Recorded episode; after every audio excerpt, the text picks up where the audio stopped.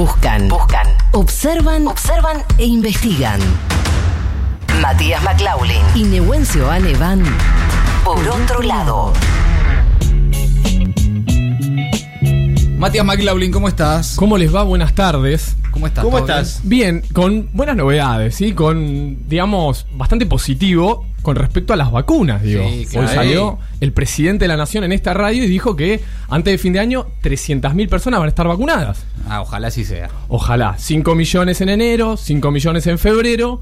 Y la verdad que es una luz de esperanza, sobre todo a raíz del año que venimos teniendo. Sí, claro. Horrible. Bueno, no solo eso. En Reino Unido se aprobó la vacuna Pfizer y desde Así la es. semana que viene se va a empezar a vacunar a los grupos de riesgo.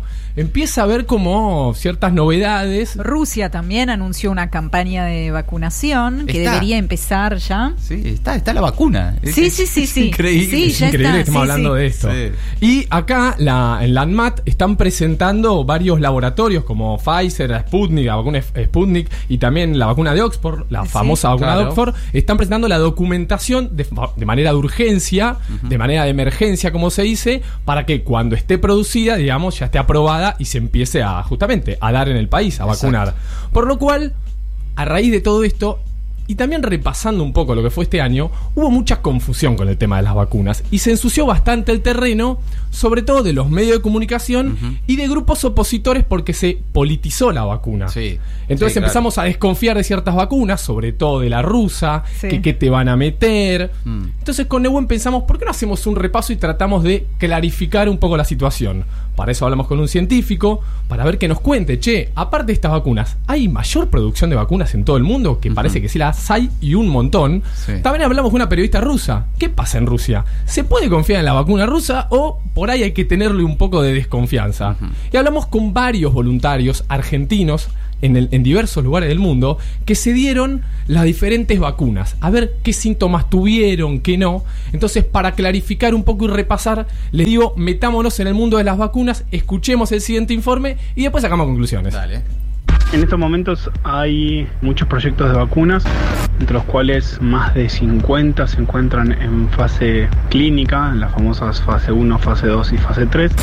Dentro del grupo de la fase 3, de las más avanzadas, hay 13 vacunas. Es raro que existan tantos proyectos de vacunación generados en menos de un año. Bueno, son un montonazo. Mi nombre es Fabricio Ballarini, soy biólogo, investigador del CONICET. Dentro de ese grupo de estas 13 vacunas, los tres proyectos que presentaron resultados, o sea, la fase, la última fase del estudio, son los proyectos de Moderna, el proyecto de Pfizer y el proyecto o la famosa vacuna de Oxford. También se suma la vacuna rusa.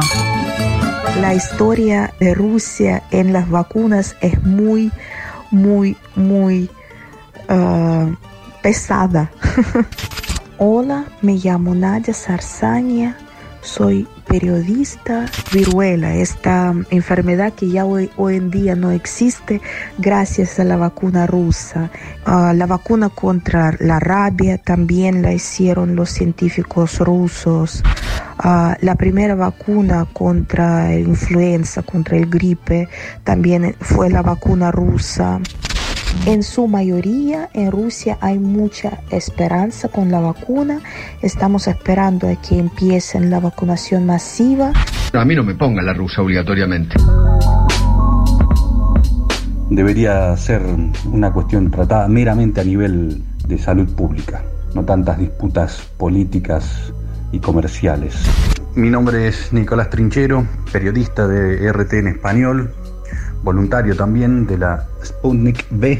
a la base de la cual fue elaborada la vacuna Sputnik V es la vacuna contra ébola. El instituto donde se fabrica la vacuna rusa es un instituto que tiene muchísimos años y muchísima experiencia. En la fase 3 eh, me eh, hicieron primero un chequeo general, tres días después la primera dosis y 21 días después la segunda inyección. No me dolió nada, un poco de molestia nomás en los brazos, en uno y en otro, donde me vacunaron la primera y la segunda vez, sin fiebre, ningún tipo de síntoma, lo cual me da la pauta de que probablemente me hayan dado el placebo.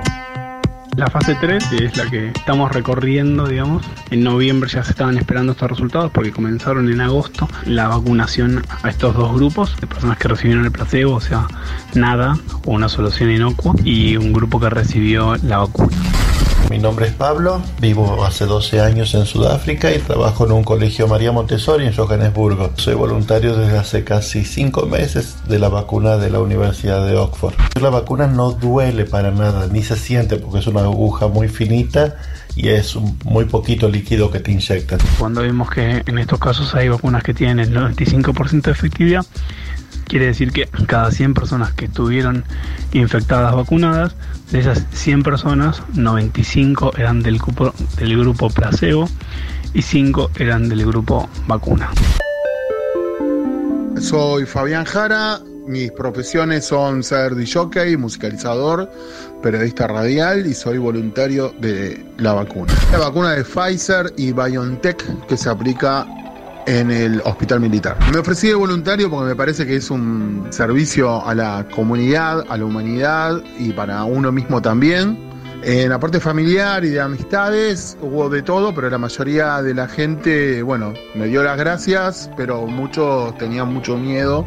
Tenemos mucho, mucha confianza en nuestros científicos. El presidente desde el principio dijo que su uh, hija, ella se vacunó en estos cuatro casos el porcentaje de efectividad es muy alto. Se esperaba aproximadamente que el, que el porcentaje de estas vacunas para ser aprobadas podría rondar entre el 60 y el 70, quizás el 75%, bueno, pero los porcentajes que estamos viendo arriba del 90, 90, 95, casi las ponen en un lugar de muchísimo privilegio.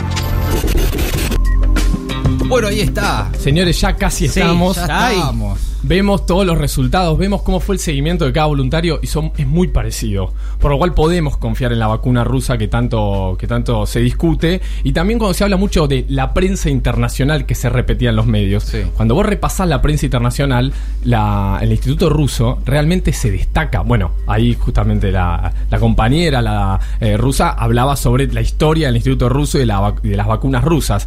Pero realmente tienen como mucho asidero. Tiene una trayectoria muy prestigiosa en ese sentido, reconocida. Yo no, eh, es lo que decías en un primer momento, es una, un asunto que se politizó. Dejamos, digamos, de mirar hacia la ciencia y empezamos a pensar en términos, y todavía esta mañana no voy a decir en qué radio, pero escuchaba una especie de editorial eh, poniendo en duda como si los controles fueran sanitarios, fueran a ser distintos para una vacuna que para otra. Claro, sí. Y no es el caso. No digo que, bueno, no, no sé lo que van a hacer esas vacunas. La verdad que no lo sabemos las consecuencias. Claro, no, no, no. Pero no es algo que podamos discriminar según de qué país vengan. Totalmente. No, porque todas las vacunas van a pasar el mismo filtro. Así En- es. En la Argentina todas van a ser analizadas por ANMAT. Exacto. Y a nivel internacional también, todas pasan el mismo filtro, los mismos estándares, sea de donde sea la vacuna. Totalmente. Yo no quiero pecar de humilde, pero esta, esta sección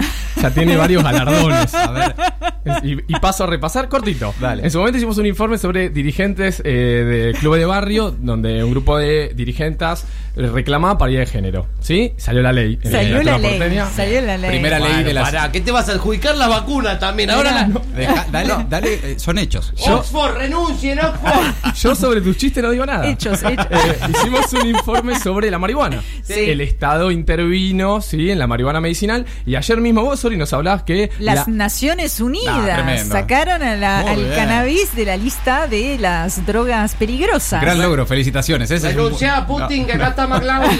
No, y por último, Sí. este informe que vos me vas a decir, bueno, ah, ya lo hiciste tarde. Este No. informe estaba para la semana pasada. Sucedió lo de Diego Armando Maradona, se pospuso el informe. Pero ¿qué pasa toda esta semana? Habló Alberto, Reino Unido, me parece. O sea, me- pará, pará, pará. La- esta- este informe ya estaba listo desde la semana pasada. Claro. Luego de preparar este informe, todo lo que pasó después, ya lo sabemos. ¿Saben lo que significa, Ah, chicos? Nos tienen que hacer ya un informe sobre aborto legal. Bueno, también pensé un informe sobre Racing, puede ser. Sí, de- Podría ser. Paritarias. Maldita suerte.